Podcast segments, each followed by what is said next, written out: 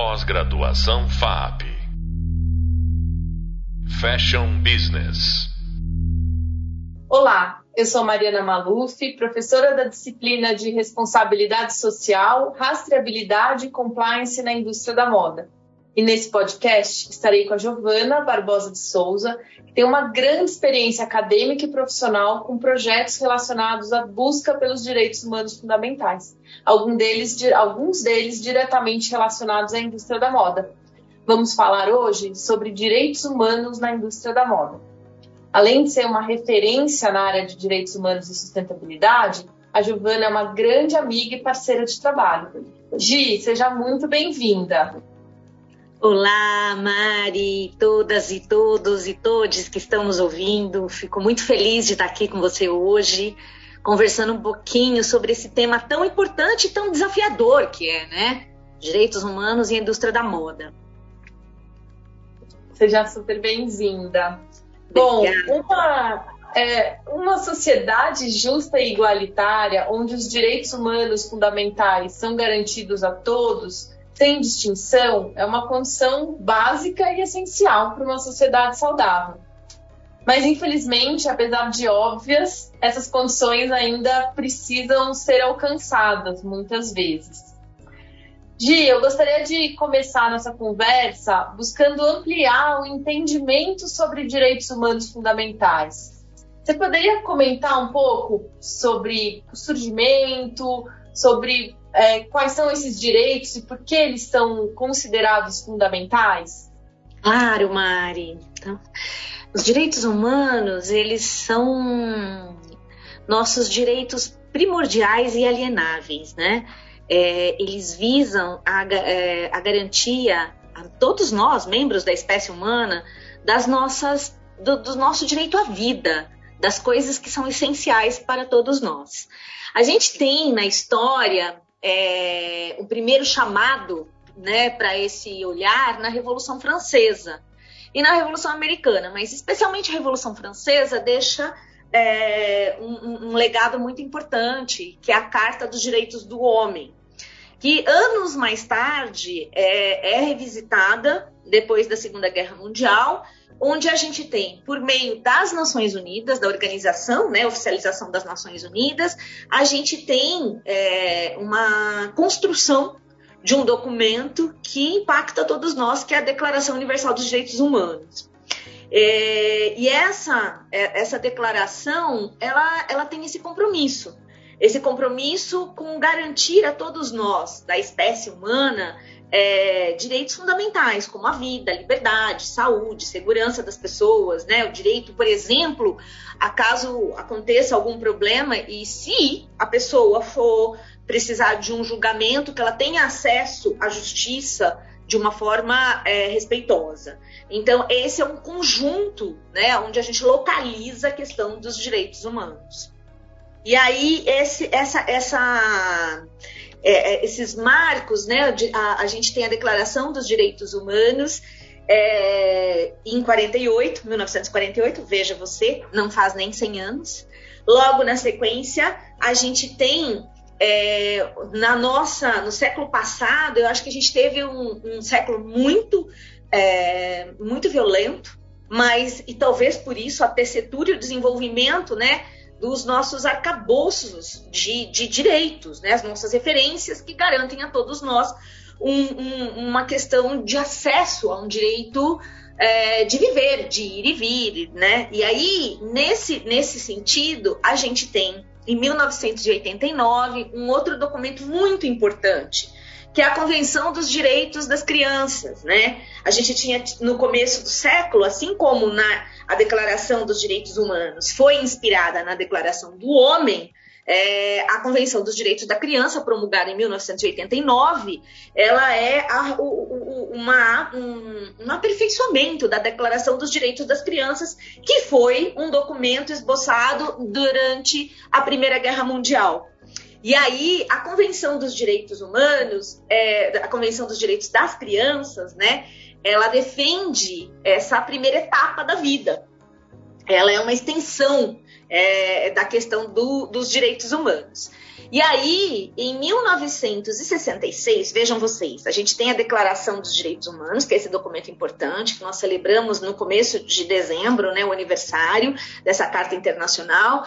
É, em 1966, a gente tem um outro complemento, que é o, o Pacto Internacional sobre os Direitos Civis.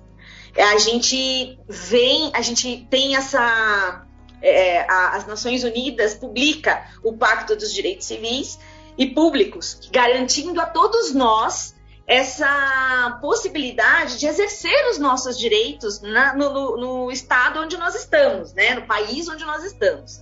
No mesmo ano, também é lançado o Pacto dos Direitos Sociais e Econômicos. Só que o Pacto dos Direitos Sociais e Econômicos, ele é, ele tem uma, um, ele não é implementado naquele ano. Ele tem essa, esse respeito pela condição do país, do desenvolvimento e do regime do país. Então, estes são os grandes marcos internacionais que a gente tem e que desenham nossos, nossos direitos e são esses direitos todos estão no âmbito internacional são traduzidos para os países é, de acordo com a sua Constituição, com, seu, com a sua Carta Magna, né? Legal, muito bom. Gi, quando a gente pensa sobre esses direitos fundamentais e como eles acontecem em alguns setores, como o setor é, da moda, né, a indústria da moda, é, a gente percebe que alguns desses setores possuem características muito específicas nessas dinâmicas sociais que acabam é, lidando com esses direitos de uma forma é, diferente. A gente sabe que alguns pontos característicos da indústria da moda é, deixam esse setor com, com uma relação um pouco mais delicada em relação a esses direitos. Na sua visão, quais são esses pontos? Olha, por isso que eu fui falando das datas e eu trouxe esse, esse rápido panorama, né? Da questão da Carta do, do, do Homem, depois da Declaração dos Direitos Humanos, depois do, né, do Pacto dos Direitos Civis e Públicos e do Pacto dos Direitos Sociais, e entre eles eu trouxe a, a Declaração das Crianças e a Convenção dos Direitos das Crianças. Eu acho que uma grande fragilidade em relação aos direitos que a gente tem, e eu dei assim, um ano passando, né? Fiz uma pincelada aqui é, sobre esse, esse marco histórico e legal que a gente tem. Eu acho que na área da moda, a gente tem alguns desafios relacionados ao mundo do trabalho. Então, por isso, eu acho que a especificidade das faixas etárias e do modo como a gente respeita é, é, essas, essas faixas etárias é um grande desafio. Por exemplo, na Convenção dos Direitos das Crianças, que aconteceu em 1989, a gente tem uma, um convite para os estados e para todos os setores da sociedade sobre como olhamos para esse primeiro período da vida humana, que a gente considera infância, da gestação até por volta dos 12 anos. A gente tem, em 1992, dois, quatro apêndices é, que foram inseridos na Convenção dos Direitos das Crianças, entre eles a questão do trabalho eh, escravo infantil, né? um, um convite aos países para que a gente se una para que a gente possa proteger essa etapa da vida humana de forma que ela não seja forçada a trabalho. É, e na cadeia da moda, a gente tem esse desafio, por quê? Porque a gente tem é, países, né? A gente está falando hoje de um mundo globalizado. E esse mundo globalizado, ele, ele tem um fluxo econômico de produção muito interessante, que é, passa de Ocidente e Oriente. E a gente tem regimes diferentes nos, nos países, né? O que conduz os países são seus regimes não nós não temos, né, né, por mais que tenhamos um mundo globalizado, todos os países no Estado democrático, vivendo em, em democracia. Então, os países também têm um tempo de amadurecimento interno, por isso que eu falei, todos os direitos internacionais são traduzidos por suas cartas magnas, por suas constituições, de acordo com o regime que eles estão.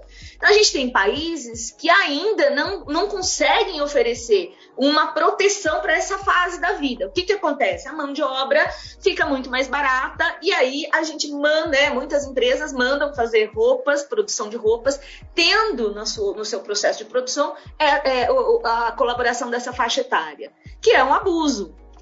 Então, esse é um exemplo. Né? A gente também tem alguns exemplos relacionados a gênero, é, a questão das mulheres e também, em alguns casos, com comunidades. Algumas comunidades típicas que acabam produzindo roupas, ajudando na produção de alguma etapa da, da cadeia, mas que muitas vezes não têm seus direitos garantidos e muitas vezes trabalham mais do que aquilo que é a, a lei prevê como saudável e respeitoso e não tem seu pagamento digno, né? Então é, são violações contra os direitos que a gente tem na maior parte das vezes. Violações em diferentes níveis, né? E para diferentes grupos de pessoas. Você vem atuando é, fortemente com a educação ambiental, cultura da paz. É, qual é a importância da educação ou da conscientização sobre os direitos humanos nos diferentes âmbitos? Olha, eu acho que ela é essencial, porque eu, como educadora, acredito que a educação é a única forma que a gente tem de fato de transformação. É, e aí, de transformação no âmbito complexo mesmo da nossa sociedade, né? É, trabalhando com educação ambiental e com educação para a cultura de paz, eu posso dizer que voltada para a questão, especialmente do, do, do mundo da moda, a gente fala de uma educação que ajuda a transformar a visão empresarial, que ajuda a aprimorar a questão da rastreabilidade, da questão da governança, da aplicação de compliance. É, as pessoas, nesse momento, elas precisam desse processo. A gente está numa virada muito grande, né? É, estamos em num processo, num momento muito importante de enfrentamento das, das questões das crises climáticas, e a crise climática é um convite para a gente mudar. Mudar hábitos de consumo, mas e isso muda o mercado, né? E, e a educação formal e não formal, e eu trabalho nos dois eixos, ela é extremamente necessária, porque a, a, o processo educacional ele não é um processo só informativo, ele ajuda a pessoa a transformar um modo de ver o mundo. Então, eu acho que são valores, são áreas que são fundamentais nessa etapa da vida. E eu acho que são áreas que foram pouco exploradas na nossa sociedade. Então, dificilmente você entra num curso de graduação e pós-graduação e tem na sua disciplina uma, uma, uma, uma, matéria que vai te falar sobre educação ambiental para aquele setor ou de cultura de paz. Há anos atrás, há 10 anos atrás, a gente falava, ouvia falar muito pouco disso. Hoje, quando a gente fala de ODSs, a gente tem um, um, um, um, objetivo voltado para a paz e um outro para parcerias, porque uma coisa não acontece sem a outra. Né? Quando a gente fala de ESG no mercado, a gente está falando de um processo é, de alinhamento ambiental da empresa, de uma questão de uma governança muito mais responsável, e a gente está falando de um processo de transparência. Então, eu acho que a gente não tem como fugir de, disso nesse momento, desses, dessas duas áreas, neste momento da história. Acho que a gente precisa, inclusive, conhecer essas metodologias para que a gente possa ampliar nossa visão de mundo, mas mais do que ampliar nossa visão de mundo, mudar nosso jeito de conviver e atuar no mundo, né? Sim, sem dúvida. É, e como é que está a agenda de direitos humanos na indústria da moda no Brasil? Eu acho que ela está cheia de. Da onde eu vejo, Mari, eu vejo uma, uma agenda cheia de desafios, mas com muita criatividade, com muita, muita força jovem, com muita, com muita vontade de mudar e com muitas oportunidades. Eu vejo é, grandes empresas buscando uma adequação à área, né?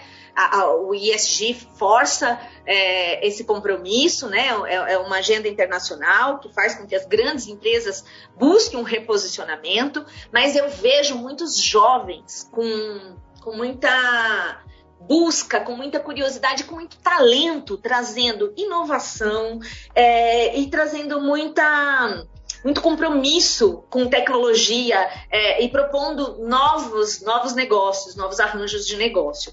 Ah, mas vejo que, e vejo também jovens é, empresários né, mais comprometidos com essa questão da lente dos direitos humanos, inclusive é, em relação a, ao seu público interno, né, aos seus colaboradores. Não só, porque a moda tem essa questão, muitas vezes, dependendo do tamanho do negócio, você terceiriza produções. É, lotes de produção, né? Você dependendo daquilo que você está fazendo. Mas eu vejo uma vontade muito grande de, de aprimoramento, de busca de aperfeiçoamento. E você é, sente que isso está concentrado em pequenas marcas, né, nos jovens aí criando é, novas marcas, novas empresas. Na, você acha que isso está concentrado nas grandes corporações, como você mencionou, né, por essa pressão de ESG? Ou você, é, assim, queria entender de onde você sente que está vindo esse movimento e se ele é mais isolado ou se a gente já consegue ver uma, um movimento mais interconectado, assim, entre pequenas Eu, e grandes. Como você vê? Eu vejo que existe uma interconexão eu vejo que pulsa muita criatividade e inovação mais ligado à questão dos jovens que estão entrando e montando muitas startups e, é, e vejo uma pressão, especialmente internacional, é, ligada às grandes, aos grandes, às grandes cadeias, às grandes holdings né, de moda. É, eu acho que a, a, as grandes corporações é, elas têm mais um, um desafio maior, né? Até porque é, é, são elas as, as, grandes gigantes da, da, da fast fashion, e, e, aí tem desafios diferenciados, e aí a gente tem a Organização Internacional do Trabalho, que ajuda, né, na, tem, presta um serviço importantíssimo a todos, é, a todos esses marcos que eu citei agora há pouco, a implementação e ao respeito do mundo do trabalho, é, ligado à questão das carga, da, do respeito à carga horária, à, à, à, remuneração, especialmente a proteção dos mais vulneráveis envolvidos nesse processo. Então, eu acho que os grandes conglomerados, eles têm um processo de mudança mais lenta. Eu vejo pulsando inovação ligada a, a, a, aos jovens no mercado de trabalho, que estão entrando no mercado de trabalho, que tem pelo menos aí 10 anos de mercado já, eu vejo um compromisso muito grande de inovação e vejo pulsar um jeito novo de ver o mundo e de pensar o trabalho. E quando pensa o trabalho de uma forma diferente, pensa de uma forma extremamente respeitosa. Mas também vejo uma coisa que é, eu percebo nitidamente também uma mudança de comportamento do consumo, né? O consumo dita. A gente tem hoje é, a geração Z é, já ditando uma nova forma de, de, de, consumo. Então, também por esse fator, eu vejo que a mudança ela está interconectada, mas ela tem desafios diferenciados, de portes diferenciados e tempos diferenciados, né? Sim. E você gostaria de deixar algumas palavras finais? Ah, eu quero agradecer estar aqui com você é, e com vocês que estão nos ouvindo. É, e eu deixo um convite para você que trabalha com moda conhecer um pouquinho mais da questão dos direitos humanos na indústria da moda no Brasil. A gente tem coisas muito bonitas, mas também temos grandes desafios, né? especialmente em relação à questão da, da, da, do impacto né? no nosso, na nossa no nosso meio ambiente, na questão de tratamento de água, de reflorestamento, de sequestro de carbono, eu acho que quem trabalha com moda tem que conhecer esses desafios, inclusive para poder atuar de uma forma um pouco mais efetiva. É isso. Gi, foi um prazer. Muito, muito, muito obrigada por compartilhar de forma tão franca e generosa, como sempre, seus saberes. E como vocês viram, apesar de básicos e essenciais, nem sempre os direitos humanos fundamentais são respeitados, especialmente em cadeias complexas e eventualmente transnacionais.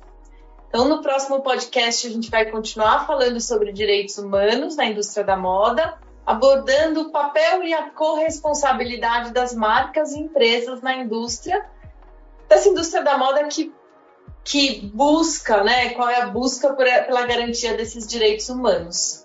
Até breve. Pós-graduação FAP Fashion Business